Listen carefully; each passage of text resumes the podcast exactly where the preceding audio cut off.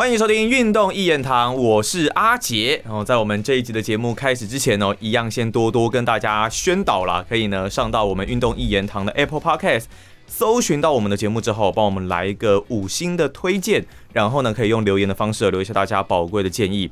当然，其实现在在 Spotify 上面的 Podcast 也有了评分的功能。呃，如果大家喜欢我们的节目呢，尤其像是我们也有招牌节目啦，机关枪拉斐尔。大家呢，如果喜欢我们的风格的话，拜托可以再多多给我们一些比较高的评分哦。那这一集的节目并没有像之前一样，我们大多可能是讲足球的这一些内容了。我们这一集要来到阿杰很喜欢的棒球。呃，当然呢，因为其实棒球算是台湾的国球了。虽然也有人说台湾的国球呢应该是赢球才对哦，不一定说是哪一种球类的运动。但是呢，棒球一直是我很喜欢的一个运动项目，还有喜欢观赏的一个比赛。那以棒球的各种 podcast 还有节目来讲，当然种类其实非常的多元。但是在今年呢，我其实有注意到一档，虽然是我觉得蛮应该不能说异军突起，但是呢，它其实有很多人开始渐渐接触到这个的 podcast，那就是这个好球发烧星。那为什么叫好球发烧星呢？当然它是以棒球为主轴嘛。不过呢，里面它会专访很多的这一些棒球台湾的中华职棒的一些知名球星啊。然后呢，透过跟他们的访谈，让大家了解到这些球员他们有哪一些不一样的故事。那我们今天呢，并没有特别邀请到球员来到我们的节目当中哦，而是邀请到节目的主持人。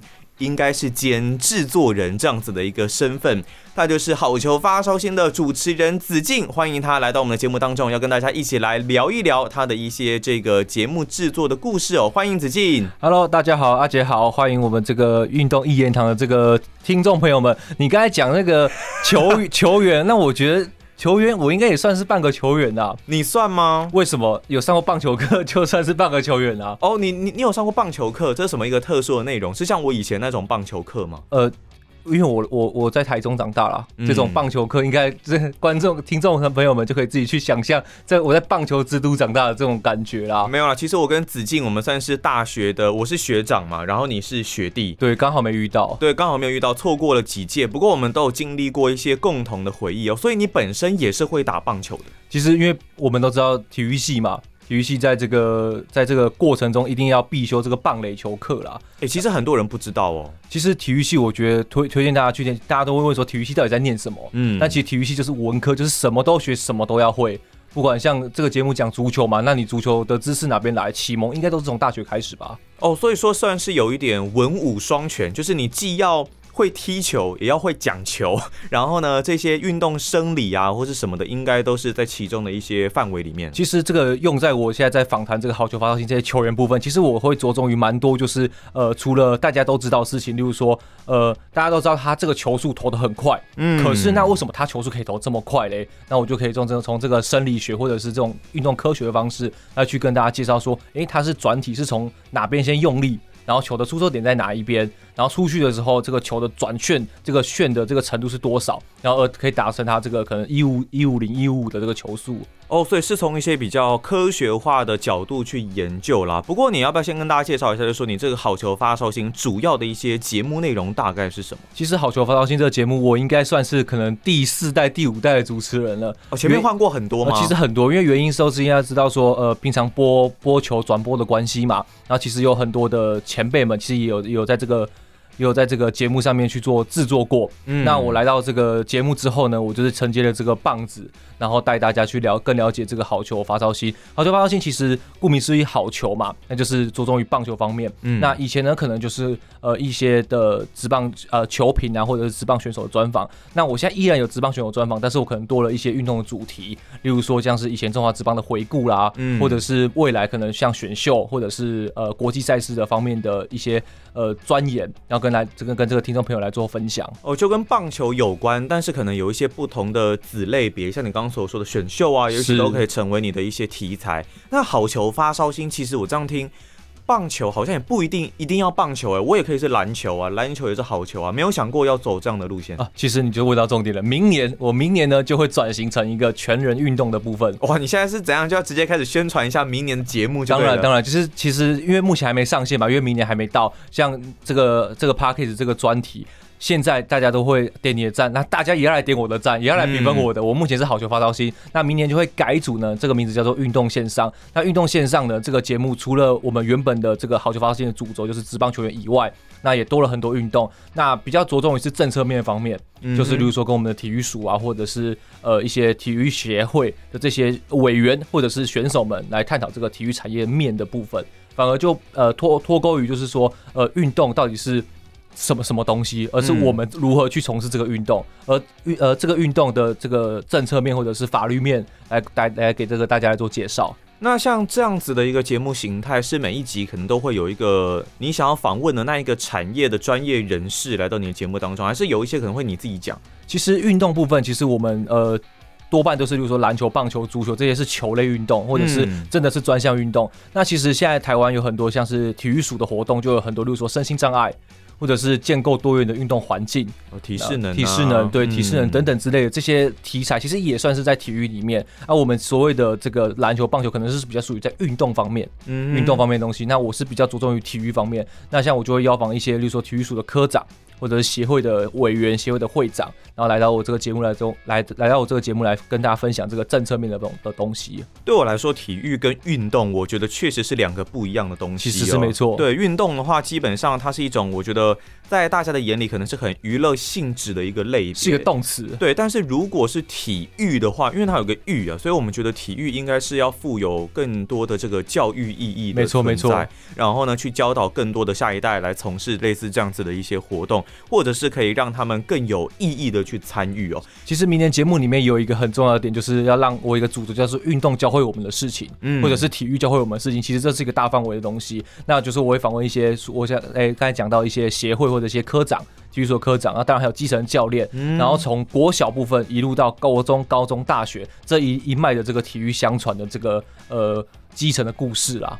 那所以说，你像刚刚讲到有体育的一些行政啊、法律面的问题，那包括了像是可能运动科学、运动营养。或者是运动媒体之类的专业人士，有可能都会是在这个节目当中会出现。没错，其实这是一个多元的一个体育大范围下面的，包含运动、包含科学、包含行政等等之类的活动这样子。那新的内容几月几号会上线？呃，目前看起来应该是一月五号了。目前看起来是不是？没有没有意外的话，没有意外的话，应该是一月五号就会上线的。哦，所以大家可以期待一下哦。这个原本的好球发烧星后来会改名，然后叫做体育线上。没错，没错。那里面的内容呢，可能包括了原本有。这个职棒球星嘛，那也许会有其他的运动类别，然后体育的政策、体育产业各种行政面、法律面、科学面、饮食面之类的东西，甚至一些更擦边球的娱乐电竞什么的，没错没错，也许都有机会出现在这个节目里面。那我们当然还是要稍微来回顾一下今年，就是以子敬你做了整年的好球发烧星来说，应该有蛮多就是蛮多的心得可以跟大家分享。首先想要来问一下子敬，当然是说。这一个好球发烧星，他访问了很多很多的一些职棒球员，那你也做了一些的专题嘛？有没有三位的球员？你可以选三位，你印象最深刻，就是你访过，你觉得最让你觉得震撼，然后你永生难忘的球员有哪三位吗？首先第一位，我一定会首推张希凯。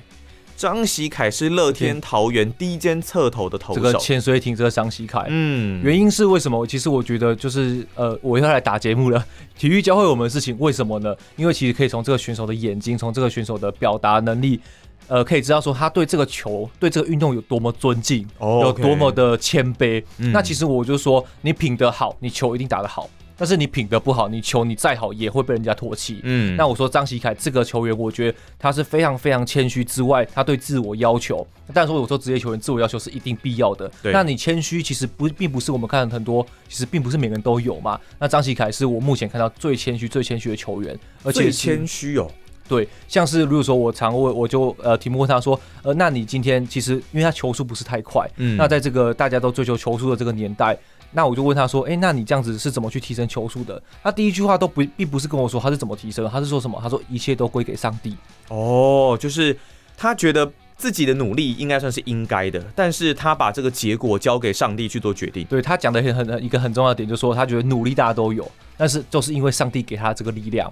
他认为所有的努力都是归给上帝，那他会更珍惜，那很珍惜，没错。嗯。那我觉得说他其实当然当然到季末其实有下二军嘛，那其实在这个访谈过程中，我就觉得说，呃，他这个选手一定会再回来的，因为我觉得信仰虽然说是一个媒介，但是透过这个信仰，他可以告诉，哎、可以告诉很明白，告诉自己或者告诉球迷朋友说，他从哪里来，他从哪边跌倒，从哪边站起来，对。而他怎么站起来，就是就是靠着这个天赋的引导。所以子敬应该相当看好张喜凯未来的发展，对不对？其对？实我以中华队来说，我就直接来中华队来说，就是直接以中华队来说，其实欧美选手就比较对这个侧头来说是比较陌生的嘛。对那其实你说没有先发，但是起码应该有他的位置，在可能过个两三年、三四年，在这中华队或许会有他的位置。那我相信他对他的自我要求一定可以达到教练团的水准。因为像以前中华职棒当然发生过一些比较不好的事情啊，是包括了打假球啊、迁赌的事件。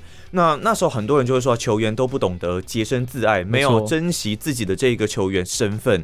那以张喜凯来说，我相信如果有更多人是像他这样子的一个心态的话，应该整个棒球环境、职棒环境会更健康啦。对，其实我就觉得说，他虽然说是说天赋嘛，但是我觉得天赋虽然是一个媒介，是一个很很重要的信仰，可重点是他中间那个谦虚的感觉。嗯那呃，万物都皆感谢啦。而且会更努力啦，更珍惜自己的这个身份哦、没错没错那第二位球员呢？第二位其实我会给诶魏全龙的陈冠伟，陈冠伟是这个陈威成的儿子，没错没错，嗯。他的小儿子，对，过去职棒知名的教练陈威成嘛，对对对对对。那他的他带过新农牛队，没错，然后他的儿子是这一个陈冠伟嘛。对，那以陈冠伟来说，为什么你会觉得他很特别？因为其实我觉得第一他是我同学，哦，台体出身嘛，对他体他现在在味全龙队，那他基本上在今年只要在救援场面看到他，我、这个球速也是下下焦。，对，其实我觉得很佩服的点就是，第一魏全是新，呃，我就撇开说他是我同学来说，嗯。撇撇开来说，就是第一这个魏全是新球队，嗯，那他可以在这个先发投手跟中继投手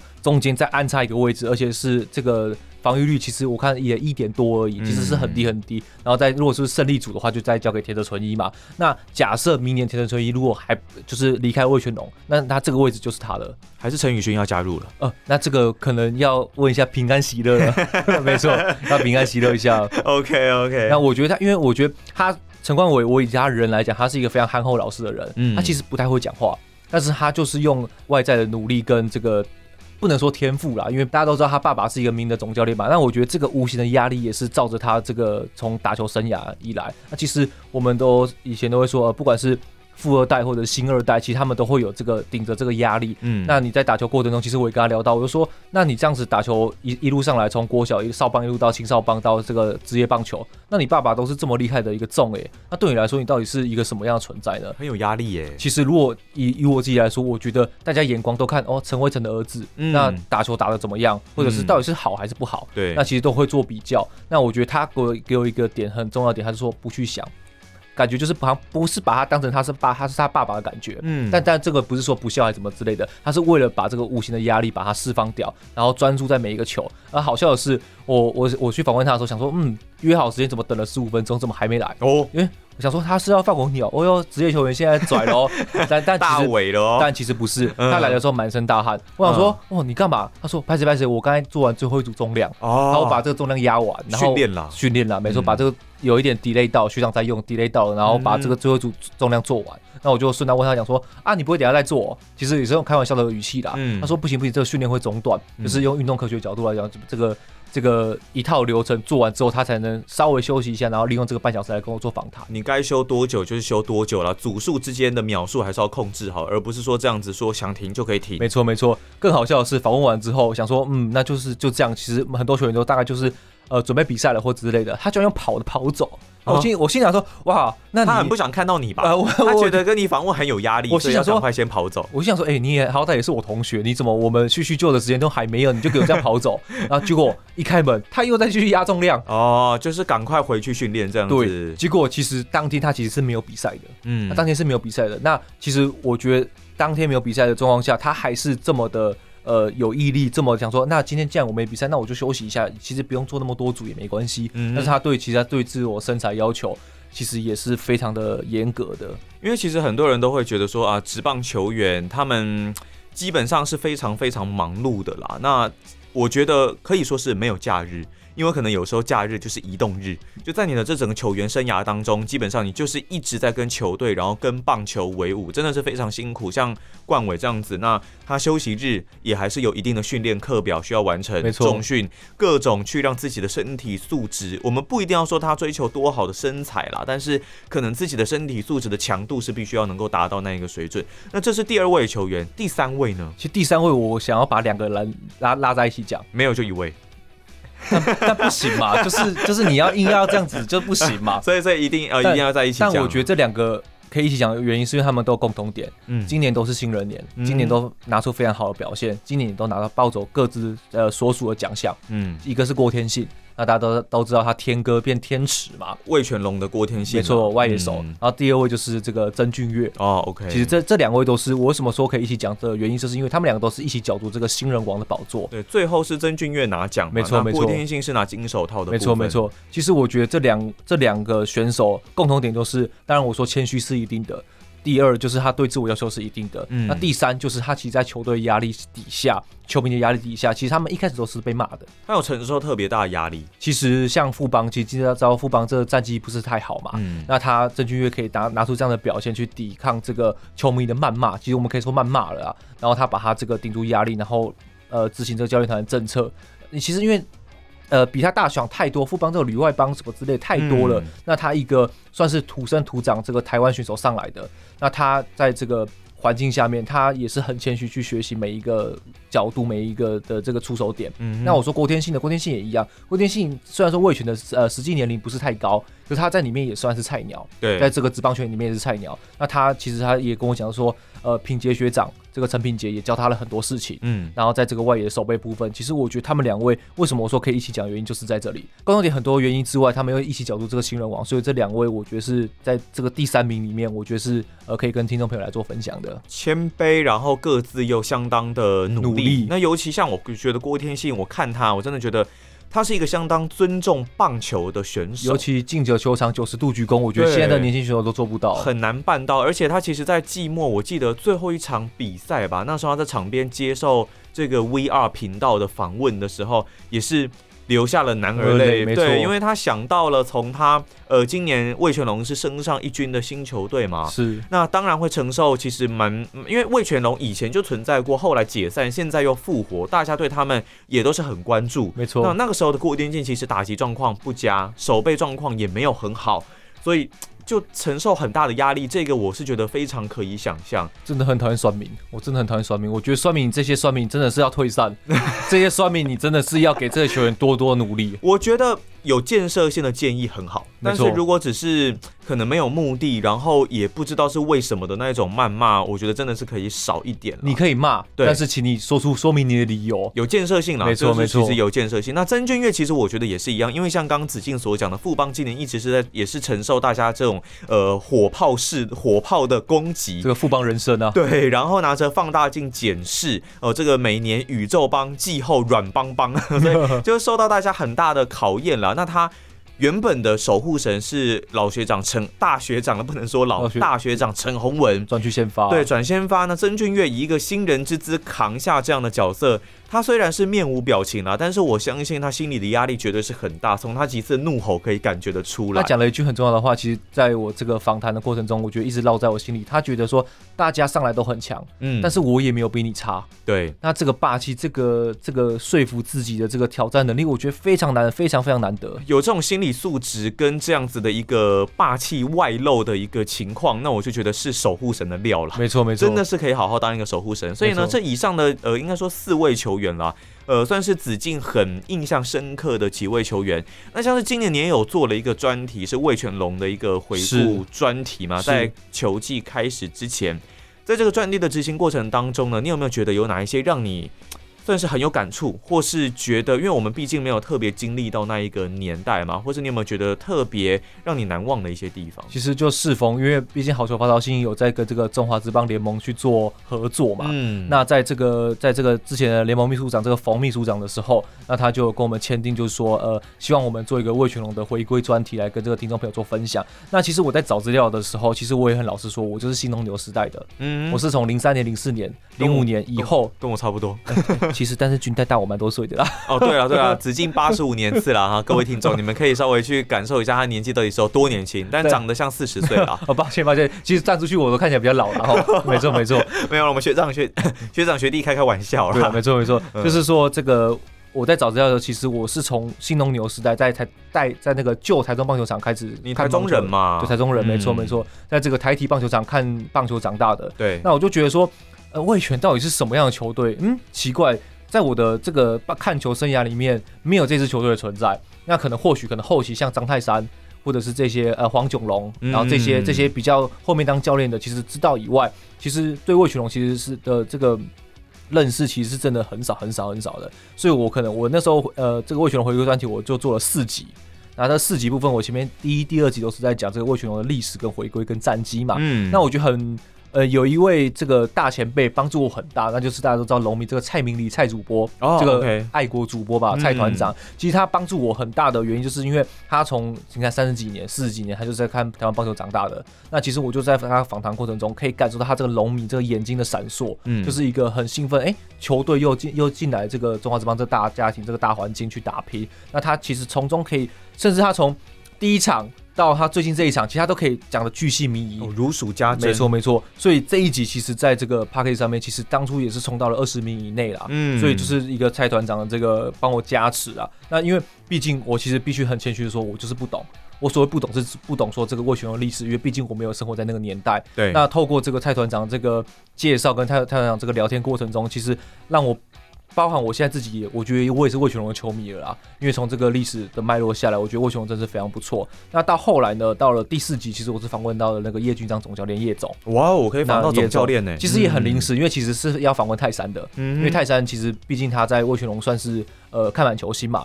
那后来在场边的时候，其实我那天是访问完这个陈冠伟。然后想说，哎，那就问一下，问人家公关说，请问那个教练可不可以来帮我来跟我回答几句话？哎，叶总也很爽口的，就直接答应了。啊，沙利啊，对，没错，在场边也跟他聊天。其实，在叶总传达给我们，就是就给我的就是说，呃，其实魏权是新球队，这三年为目标。那今年已经超过大家的目标，其实大家都可以看到，他超过自己的目标也不错，季末的成绩也蛮好的。那他在给这些小球员的教育，其实就是说不要怕，就是跟他拼的啦，就给他改扁啦，不管结果如何，你这些球员。有的就是什么，有的就是体力，有的就是精神，有的就是态度，就是更加拼的。那其实我们要期末期看到魏权这样的一个这样的一个成绩，其实我觉得做这个专题也很有意义了啦。因为其实职棒球员在经历过球队哇这样子解散，然后你新球员又要进入到这个新成立、新复活的球队，那个承受压力也是很大。那更不用说总教练，没错，总教练更是受到大家的一个放大检视。那像是子敬，你访问过这么多的球员啊，然后做了这一个的专题。在你这一年的主持生涯当中，当然明年会继续啦，不是说不是讲的，好像退休感言哦，不是讲的好像只有这一年的感觉啦。但就是在这样子的一个经验过程当中，你觉得像访问球员啊，像你刚刚说遇到冠伟，可能比较不是。那么会讲话的球员的时候，你有没有自己的哪一些心法，哪一些配博是可以来应对这样子的状况？其实我以我个人来说，其实我特别喜欢访问这个乐天桃园跟跟富邦悍将的这两队的球员。为什么呢？因为据我所知，他们其实都有上媒体的公关课，嗯，所以在自我表达呃去阐述他自己的成绩或阐述他自己的训练过程的时候，其实是蛮侃侃而谈的。那其实我们就看到为什么富邦球星会多，球星会多，不是呃除了他的成绩很好之外。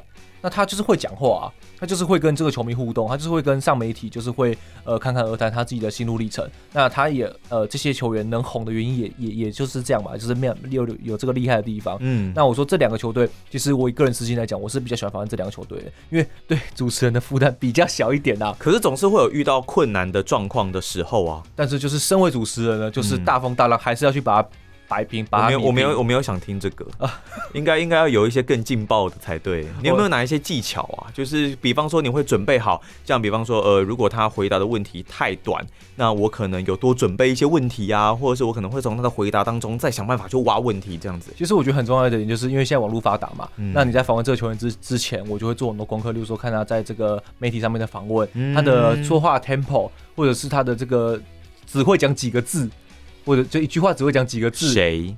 谁？呃，那这谁？这个我这个我这个我等下就会跟 我们大家先关麦。哦，我们先关麦哦。没关系，这我可以跟大家分享。其实我就是我就直接讲，直接来了啦，直接讲直接来，好，我们这这就直接，我们节目没有在 say 的啦，没有大直接来放送。这个明年是体育线上，没错没错。今年是好球发烧星，来谁最不会讲话？来，应该说不是谁不会讲话，嗯是谁最憨厚老实。憨厚老实，OK。就是同一师的林子豪。哦，子豪，他看起来就真的是蛮老实的。对，其实我因为呃，大家看到他他跟这个安可跳舞嘛，他就不愿意跳嘛，就知道他这个可能是比较害羞的人，我害羞的今韩版球员。恭维，但是我惊喜在。没错没错。那其实我在访谈过程中，我发现他在讲话过程中，其实一句话不超过八个字。啊，你有算哦其？实一句话不超过，就大概平均来讲，就是大概就八个字。比如说，可能媒体问他说：“诶，那你觉得这场比赛你表现怎么样？或者是你，因为他那个时候是以最年轻之姿，好像拿成二连安打还是什么安打记录，我忘记了。嗯然后他给媒体回答就是说：“我很开心啊，就尽力去做。”哦，就就是比较简短式的回答啦。没，错，那那次比较呃比较特别，就是因为那时候疫情关系，所以我们是用电访电访的方式。哦，那其实在中间其实蛮多的时候都有大概空格大概五五秒到八秒，哦，就是就是你你想说他还有没有话，结果其实已经没话对，了。其实他还有话哦，哦他其实他其实还有话的，他要想一下。他要想一下，嗯对，然后变成说可能就是我反而觉得不是说呃在现场，其实现场聊聊的好与坏，其实因为我们可以透过剪辑的技巧，嗯或者是可以透过这些后置的方式，让这个完整的呃比较美好的东西来呈现在这我们听众面前。那林子豪。他是很憨厚，他也是有内容的球员，可是相对他可能在表达上面，他可能会太多想讲的话，嗯，但是他就一时讲不出来，哦他可能就段段段落段落段落段落，所以我在剪接的时候可能就花了比较多功夫，但是蛮好的是，因为毕竟他还是有内容的人，嗯，所以在剪接在这个呈呃内容呈现上面其实都还蛮好的。前面都忘记问子敬说好球发烧星，要不要跟听众朋友说一下？就是说你一集时间大概是多久？一时间不超过三十分钟了，不超过三十也短短的啦。啊嗯，OK，但是明年体育线上也是一样吗？其实明呃明年体育线上是四十分钟，哦，四十分钟，OK，时间稍微有加长，大家也可以稍微期待一下。没错没错那。除了跟球员的应对啊，其实像我们呃都身为主持人嘛，那不管是你要邀访球员，或者可能教练等等，都还是礼貌上，然后还有实际实务操作上，还是要透过球队的一些公关，他算是唯一的一个对口了，来安排这整个的。呃，访谈啊，或是行程，这样子他们也才知道球员或教练讲了什么，那我们也才有一个统一的窗口可以去做应对。但是其实我们这样子做下来，也会知道说，你跟经纪人、跟窗口的这个协调，也是有一些技巧的。子敬觉得这一年当中有没有什么样的技巧是你觉得印象深刻？其实我在这边就特别要说，魏全龙的公关真的是很棒。魏全龙我记得有两个公关呢、对这个阿奇，嗯阿奇其实真的是呃，对于这个我们这个声音类的这个广播媒体，其实是非常非常友善的。我啊，OK，觉得他呃，我大概提提给他的这些我我所的所谓的要求啦，他基本上都可以达到的这个蛮好的方式。嗯，那其实我必须在在前面就要再讲说，其实每一个每一队的球队的公关都非常好，因为毕竟我们媒体也是帮他做宣传，又或者是说呃帮他们把这个球员更呃做更详细的介绍，其实对对对这个球队来说其实也是蛮好的。嗯哼那我说魏全龙可能新球队的关系，这个诶、其实应该也不是新球队的关系，就是这个新复活的球队，新复活今年刚加入一军，那这个球队的文化，其实我觉得是蛮好的。那再来，其实我就是要在前提就在讲说，其实每一队的公关都人都很好，嗯能尽可能安排都安排，只是说特别我就个人私心嘛，我就觉得说，哦、其实这个魏全龙的这个阿奇是非常好。哦，OK，那再来就是富邦的苏苏，嗯富邦的苏苏，呃，其实就一个很很可爱的小女生，重点是因为小女生吧，很可爱的小女生，这是关键字 keyword，其他什么都不重要。但是她真的也是也是配合我蛮多的，而且呃每次都会安排在给我一个非常适合访问的地方。哦，真的啊，呃，因为她其实我们不像是我们不像是一般的呃呃电视媒体的，我们需要画面，其实我们不用，我们就是我们只需要一个安静的空间，然后跟这个球员来做呃这个 Q&A 来做呃来做访谈，然后他们每次都给我一个非常 OK 的地方，嗯然后都不会受到外界干扰，然后时间也都不会 delay，约三点就是三点。这个球员防完，没下一个球就进来了，我觉得非常的省。这个都是去球场找他们吗？没，错，都是去球场找他们。对对对对。那再来的话就是像是乐天桃园的这个接应，嗯，那其实接应也是非常的，它算是一个比较呃比较海派的一个公关。那相对的，其实我跟他在做接触的时候，其实他也安排给我一个非常好的空间。然后我所丢的球员，呃，请他来来做这个邀访的，其实都有达到。嗯，那台南这个同一师就不用讲了，台南的台南人就是热情，人情味是不台？南人就是热情就是好，嗯所以不管从台南的常务到公关，其实他基本上他们的呃态度都很给我很热情。那相对的，我给他们的这些呃球员的访纲或者是之类，都是很快就可以达成这个共识。嗯那我觉得比较可惜，就是因为今年可能因为兄弟因为要拼冠军嘛，那在兄弟在这个敲房上面其实有一点比较没有办法配合。我说我自己啦，嗯所以他兄弟的话是我今年的遗憾，我今年没有访到兄弟的球员，那明年应该有机会完成，呃，一定要完成，一定要完成，一定要想办。法看能不能尽量访到今年这个冠军队中信兄弟的球员。哦，那我们今天这期节目呢，当然跟好球发烧星的明年是叫做体育线上的主持人子敬，我们聊了很多关于球员的一些呃印象啊，然后访谈的一些技巧等等。如果呢你对于这个产业也有兴趣的话，诶，你不妨可以私讯到呃好球发烧星嘛，然后还有体育。